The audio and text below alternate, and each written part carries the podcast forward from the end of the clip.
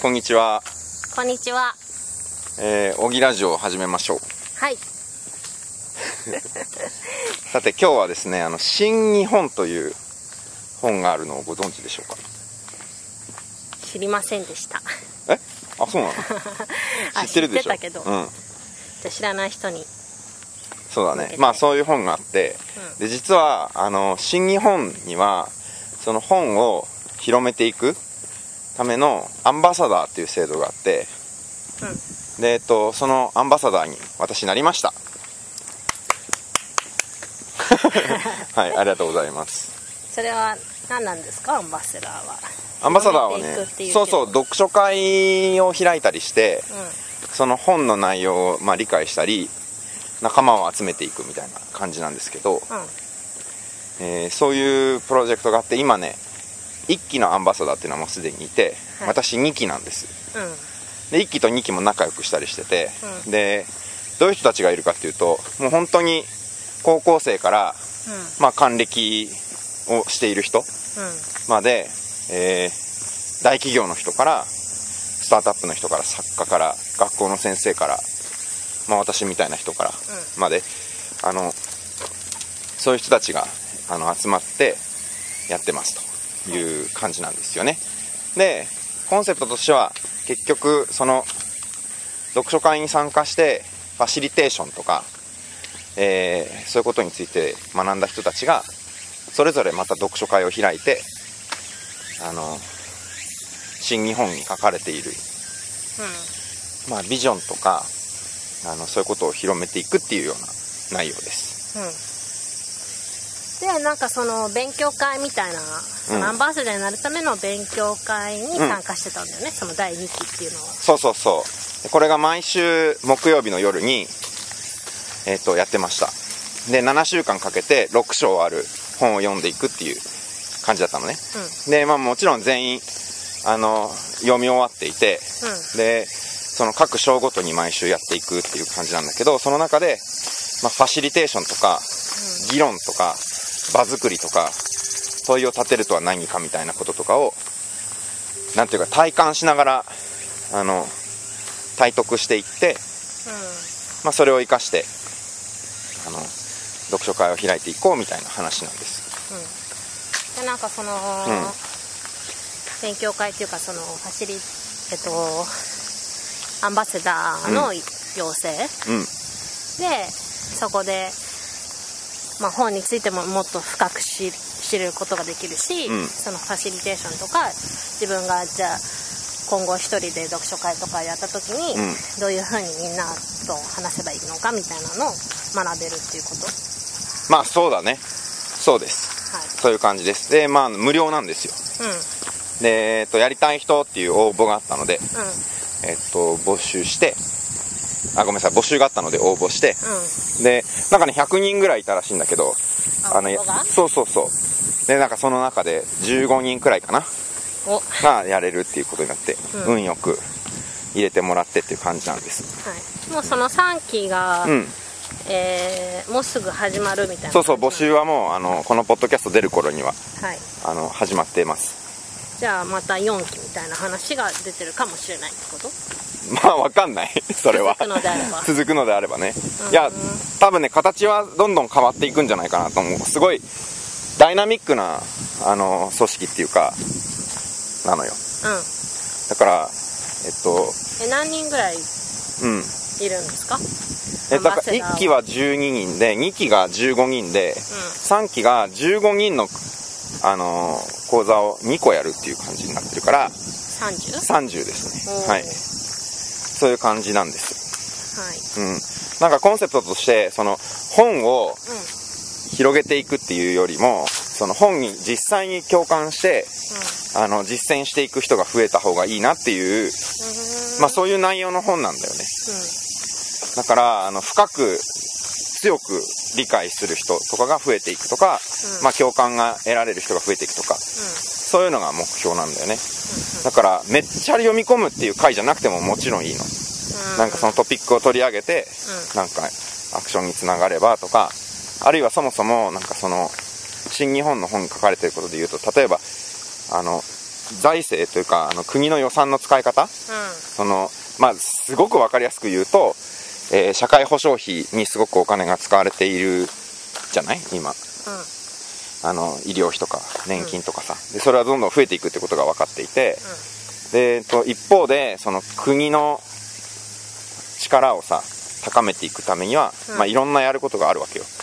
で、まあ、その中には例えば大学教育をこういうふうに見直すとか研究にもっとお金を使うとかこういうところに投資するみたいな提言も中に含まれてるのね。うん。でえっとただそれをやっていくためにはあの国の人たちの中でそういうことに関する同意が必要じゃない。で、えっと、それをやっていくためには、まあ、民意が動かなきゃいけないし、でも動かすのってすごく大変だけど、なんか別にやってできないことはないみたいな風に、えっと、思ってて、うん。あの、そういうのが少しずつ進んでいくといいのかなっていうようなコンセプトなんだよね。うん。その実際著者の人もうん。その国の会議とか、うんうんうんうん。まあ、民間の企業にのなんだろう経営に入ったりみたいなこともしてる人なんその、だあたかさんって人は僕も、あの、一回し、一回だけズームで同じ、あの、あれに入って、なんか興奮してたんだけど、その時は。なんか、あの、直接知っているとかね、はいよく知っているっていうわけではないんだけど、えっと、あたか和人さんっていう人で、で、今年齢どのくらいなのかな ?50 代 ?40 代？なんかすごく若く見えるのね。うんうんだからわかんない。30代ってことはないと思う。はいで、あの、ニューロサイエンスですね。っていう、まあ、脳の中で、あの、理解とは何かみたいなこととかさ、考えるとか、一体何が起こってんのみたいなことが、えっ、と、学問的な専門です。で、えっ、と、マーケティングが、えーその、産業界での専門なんだよね。で、もともとね。で、それから、わあ怖い セミに襲われています。はいはい。あと、風のね、音も心配なんだけどさ、そうねうん、ちょっと、今回は本当に聞き苦しいかもしれないけど、すいません、本題に戻りまして。で、あの、まあ、いろんなあの、有識者会議とか、あと、こう、なんだろうな、審議会みたいなことなのかな？よくわからないけど、朝から晩までとにかく、Zoom でいろんな省庁のいろんな会議に出て、えーいろんな提案をしています。で、その提案してる内容のコンセプトとか、理解しておかなければいけない現状認識とか、あの、方向性っていうのはシン・ニホンに書かれてるんですよ。はい。で、もともとそもそもシン・ニホンっていうタイトルは、なんか TED で話した時に、いや、こういう方向性ですよ、みたいなことを言って、そこからワードが出てきて、で、あとね、経産省の、まあ、ちょっとリンク貼っておきますけど、その国のお金の使い方とかをどういうふうにシフトさせていくのが戦略なのかっていう資料があって、で、あの、経産省に提出したもので、それが、あの、公に公開されてるんだけど、PDF なのね。でそれがめちゃくちゃ あの読まれてると。すごいっていう風に話になっててでいろんなところで発言してるのとかもああのすごく面白くてその新日本っていうキーワードの周りであの教育の話とか、えー高齢者の話とか産業の話とか、えー政策の話とかをねいろんなところでするんだけどそれを一冊の本にまとめたというのがあの新日本という本です。はい。これってで何,、うん。何年ぐらいに出た本なの？あ今年3月です。あそうなの。そう。なのでえっとえーもうコロナのこととかは始まってる頃なんだよね。うんうん。じゃあコロナとかなんかそういう話も出たりしてるわけ？出てないよ。あもう帰ってた時はそう。うん。なんだけどあのーなんかね僕がこの新日本と出会ったきっかけがえーあのウィークリー落合っていうなんかニュースピックスっていうウェブメディアのあのテレビ番組みたいなやつだったの。はい。でその時に、まあ、あたかさんが出ててであのコロナのことが起こってしまってこの後どうなっていくのよっていうような話とかどっちに向かっていけばいいんだみたいな話をしてたんだよね。でその中であの開祖化っていうコンセプトを提示してたの。うん。で漢字は開くに祖ですね。祖はあの疎開の祖まあ、開祖っていう字が疎開の逆なんだけど、漢字をひっくり返した形なんだけど、に化ける、開祖化っていうんだけど、どういうことかっていうと、開けていて、祖である世界に移っていくべしっていうことです。つまり今は閉じていて密な。の、うん。オフィスとか見るとあの換気も良くないしさ。もうそもそも密閉された空間の中に密な形でみんなが集まってるじゃん、飲食店もカラオケも、まあ、ライブも、えーまあ、生活にまつわる全てのことが、えー密で素な世界なんだよね今。あごめんなさい。えっ、と平で密な世界なわけ。でなんでかっていうとそれが文明の本質だから。都市に物事を集める。人を集める。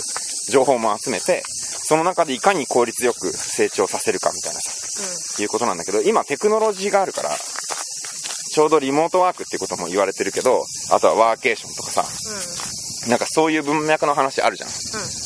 であのそういうのはあの今まではできなかったけど今はできるんだよね。テクノロジーの力を。使えば。で田舎にもすごく綺麗な場所。まあ小木もそうだけどさ。あるけど限界集落って呼ばれててこうなくなっていってしまうみたいな。郵便局がなくなったのでこの村終了みたいななってってるわけでしょ。だけどなんか人は あれなんだっけ。土から離れて生きてはいけないのよってあのラピュタかなの話はあったけど、その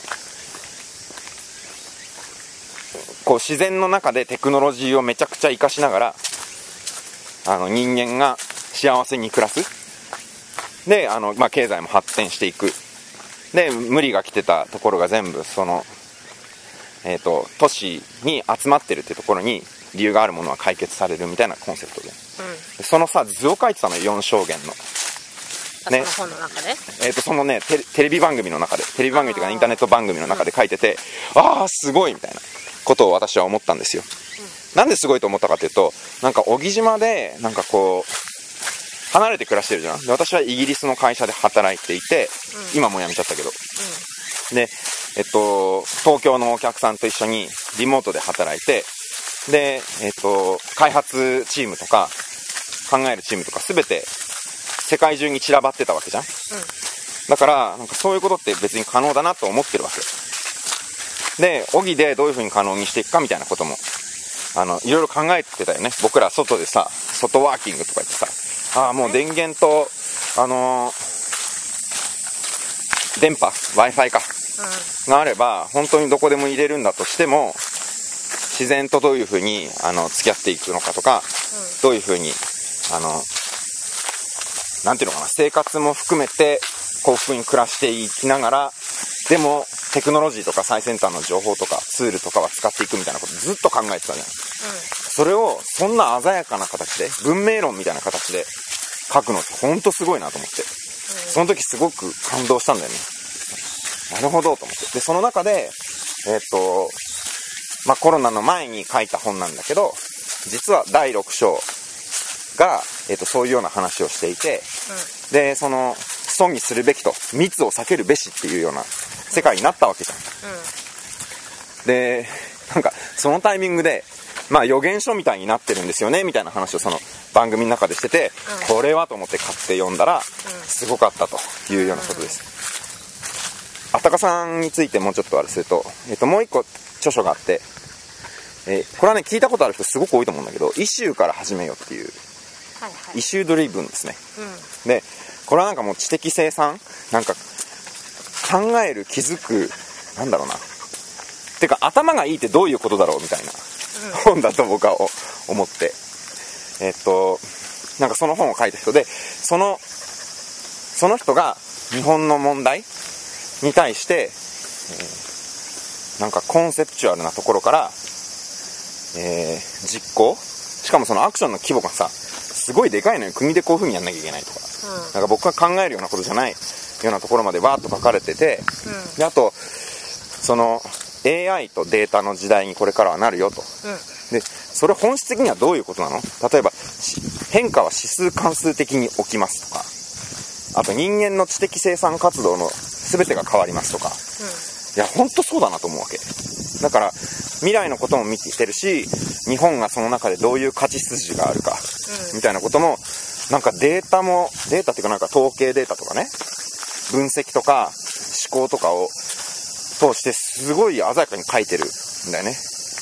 でこれはすごく読者も多くて国の人たちも読んでるだろうし、と願うしえっ、となんだろうなんか世界の理解の仕方の本として本当に読んで読んでおくべき本だと思う。はい。であたかさん自身もすごいなんていうか明るくて知的で、まあなんかあったかい感じの人なのね。だからそれがすごいいいなと。でそれを6章全部読んでいく。かつなんかどういうふうに人とあの考えていく作業をするかみたいな。ことがファシリテーションっていうことになってるっていうことかな、そんなようなこと。はい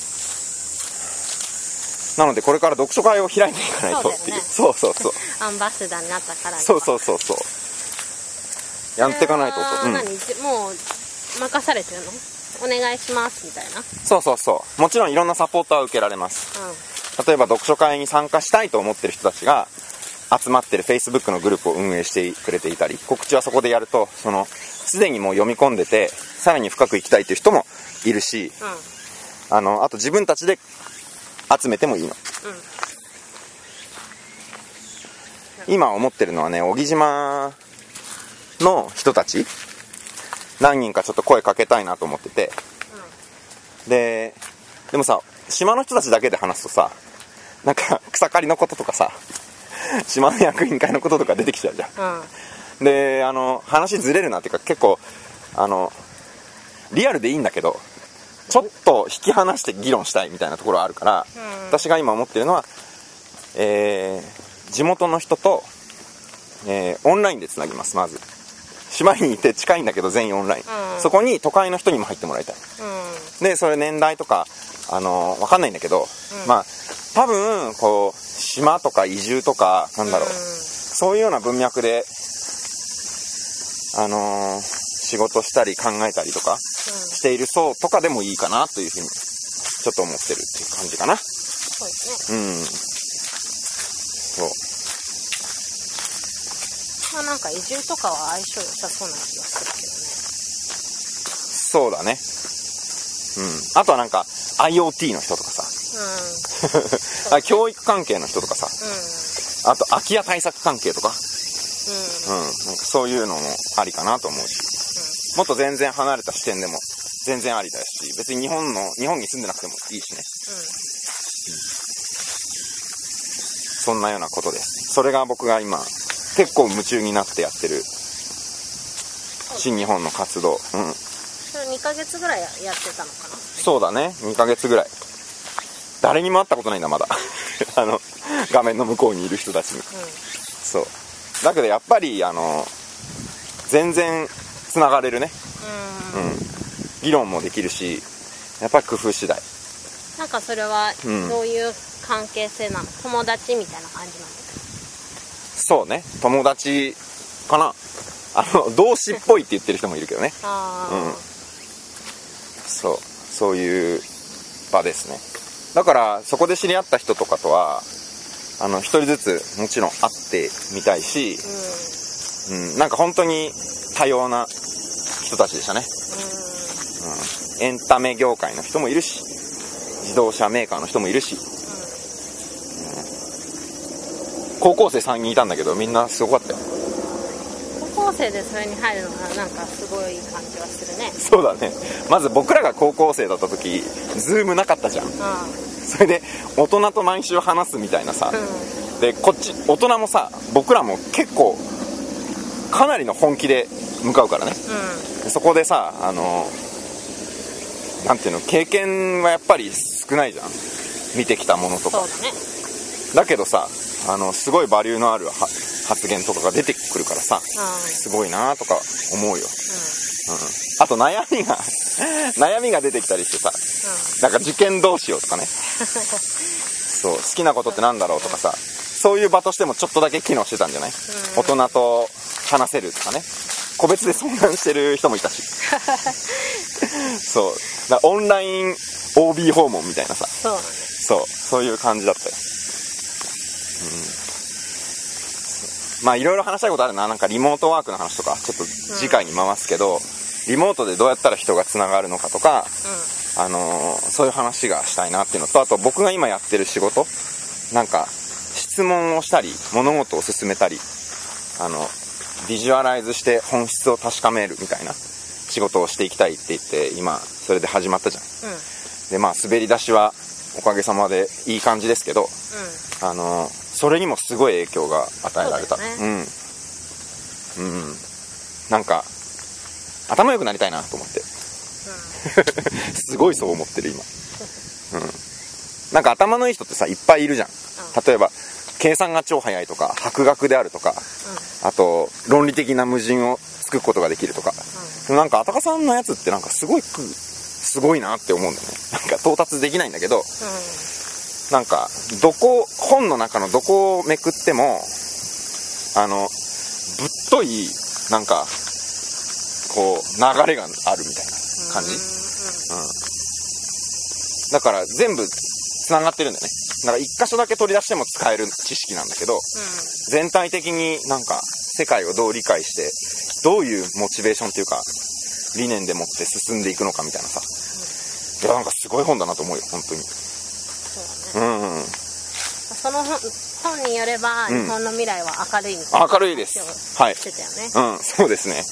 もう一度立ち上がれるっていうふうに書いてあるんですよ。この国はもう一度立ち上がれるなんだっけなスクラップビルドであのやってきたみたいなことはあのシン・ゴジラの中で言ってんだよね。セリフがあんの。でそこから取られてんだけどさ。でもなんか明るさの一個の例ちょっと言っていい？例えばさ生産性ね。あの国の生産性。どのぐらいの価値を、えー国として創出してるか。みたいなことがどのくらい伸びたかっていうことをさこの20年くらいで見るとあ の止まってんだよね日本が。そうね。それででも止まってるところよく見ると例えば ICTIT 業界とかは伸びてるわけ普通に。で伸び率をさ他の国と比べてもそんな悪くないのよ。うん。うんで伸びてないのはどういうところかっていうともっとなんかまあいわゆるアナログっぽいところ。小売りとか物流とかさ。あの交通とかそういうところが伸びてないと、でよその国はやってるわけだから先進国の中で戦いに戦いまくってあのすごく素晴らしいソリューションを生み出して何か超新しいことをしなきゃいけないわけじゃないの。もうあまりにもずっとお休みしすぎてたから、他の国がやってることをやるだけでめっちゃ伸びるって書いてあって。だからなんかその明るさっていうのはねなんかダメじゃんって。今現状ダメじゃんっていうのは暗い話だけど、伸びしろですねって言った瞬間に、そうですねってならない。そうかと思ったね私、それはね。ちょっと声出して笑うぐらい、まあ確かにみたいな。何もあのすごいことやれって言ってるわけじゃないと。他の皆さんやってらっしゃいますと、それやってなかったことを進めていくことなんですよっていうふうに書いてあってそういうの明るいじゃんなんかその成長ってことで考えると、うん。なんかどうしてもなんかそのアップルとか、うん。アメリカのその IT 系のまあいろいろ。GAFA とかね。そう今ここにないものを生み出す。うんうんうんうん。のが成長につながるみたいなふうに思いがちだけど、うん。そうでもないまあそこはあの生み出せたらいいよね本当はね。うん。ガーファ的なものがなんで日本にないのかとかよく、うんうんネットの記事とかであるじゃん、うん。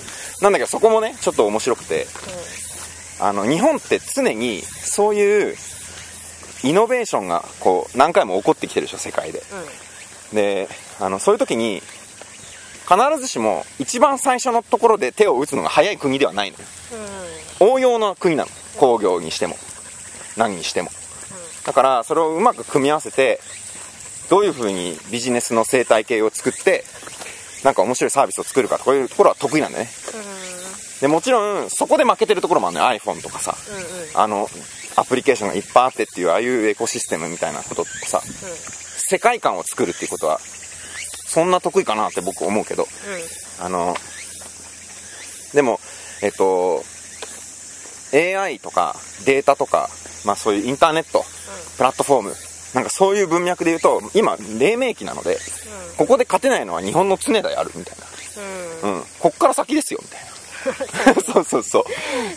あと日本はすごく得意な部分もある。その AI とのかことで言うと AI っていうのはその認識物事を認識したり実行したりあのそういうようなこと得意なんだけど結局単発のことをすごく上手に人間の1万倍の速さでやるとかいうことが得意なんだけど、あのどこへ向かうべきかとかなんか変なデータが出てきた時にんこれってもしかしてとかあじゃあこっちと検証してみようとかあの話とつながってるわみたいなことってのはできないわけその AI にね。うん。であとはその何を実現しなきゃいけないのかっていうことの何のところはもちろん AI は出してくれないし人間も考えるの難しいわけ、うん。